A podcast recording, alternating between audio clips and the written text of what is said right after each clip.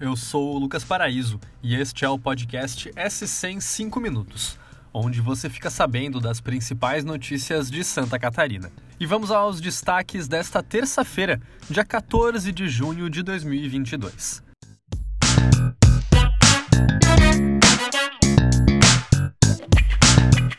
segue repercutindo demais a triste notícia da menina de dois meses de idade que morreu à espera por um leito de UTI no Hospital Infantil em Florianópolis. A notícia foi dada ontem com exclusividade pelo colunista da NSC, Rafael Faraco, e mostra esse cenário de lotação das UTIs pediátricas aqui em Santa Catarina. Hoje, a nossa reportagem conseguiu conversar com a mãe da menina. Em entrevista exclusiva, ela dá detalhes sobre os três dias de espera da criança por um leito de UTI, até a trágica morte na emergência do hospital no último sábado. Confira um trecho da entrevista a seguir. Eles falaram isso para mim, os médicos mesmo. Eles estão sufocados lá dentro, eles falando que eles estão dando suporte para gente. Mentira, eles não estão dando suporte nenhum para gente.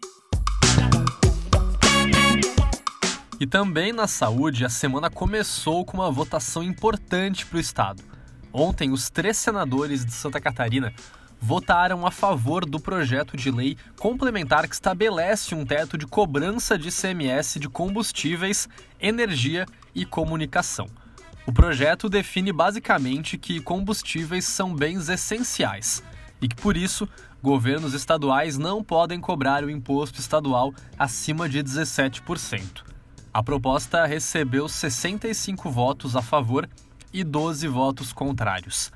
Esperidião Amin, Jorginho Melo e Dário Berger, aqui de Santa Catarina, votaram sim.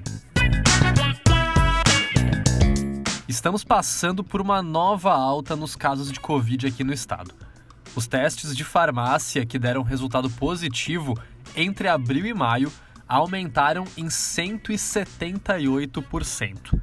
Quem reuniu esses dados foi a Associação Brasileira de Redes de Farmácias e Drogarias. Só nos primeiros cinco dias de junho, 25% dos testes feitos deram positivo. Já durante todo o mês de abril, apenas 17,11% testaram positivo. No entanto, o recorde de mais casos do ano ainda pertence a janeiro, que contabilizou mais de 38 mil casos positivos. O presidente Jair Bolsonaro vem para Santa Catarina em julho. Ele vai participar da Marcha para Jesus em Balneário Camboriú. O evento está marcado para o dia 2 de julho. Ele confirmou presença no último domingo, dia 12. Segundo o ex-secretário nacional de Aquicultura e Pesca, Jorge Seife Júnior, que levou o convite a Bolsonaro, o objetivo é aumentar a agenda do presidente aqui em Santa Catarina. A colunista do NSC Total, Dagmar Spaltz, destaca que Bolsonaro está intensificando a presença em eventos religiosos para garantir a intenção de voto dessa fatia do eleitorado. E você passou o Dia dos Namorados com alguém? Porque um homem de São Bento do Sul, aqui na região norte, passou com ninguém mais, ninguém menos do que a Dua Lipa. Pelo menos é o que ele disse para a mãe em uma pegadinha que ele fez no sábado, dia 11. Keylor mandou uma foto da cantora pop para a mãe, a dona Iria, dizendo que ela era sua nova namorada. A senhora ficou super animada e achou a nora linda, e o filho até prometeu apresentar as duas. Ele achou a reação da mãe bem engraçada, postou a pegadinha nas redes sociais e o post viralizou demais, com mais de 130 mil curtidas até hoje de manhã a gente conta essa história curiosa dessa pegadinha aí ali no nsctotal.com.br. E por hoje é isso.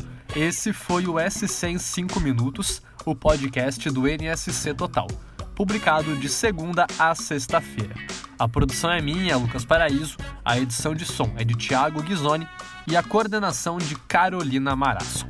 Essas e outras notícias você confere lá em nsctotal.com.br. Até amanhã!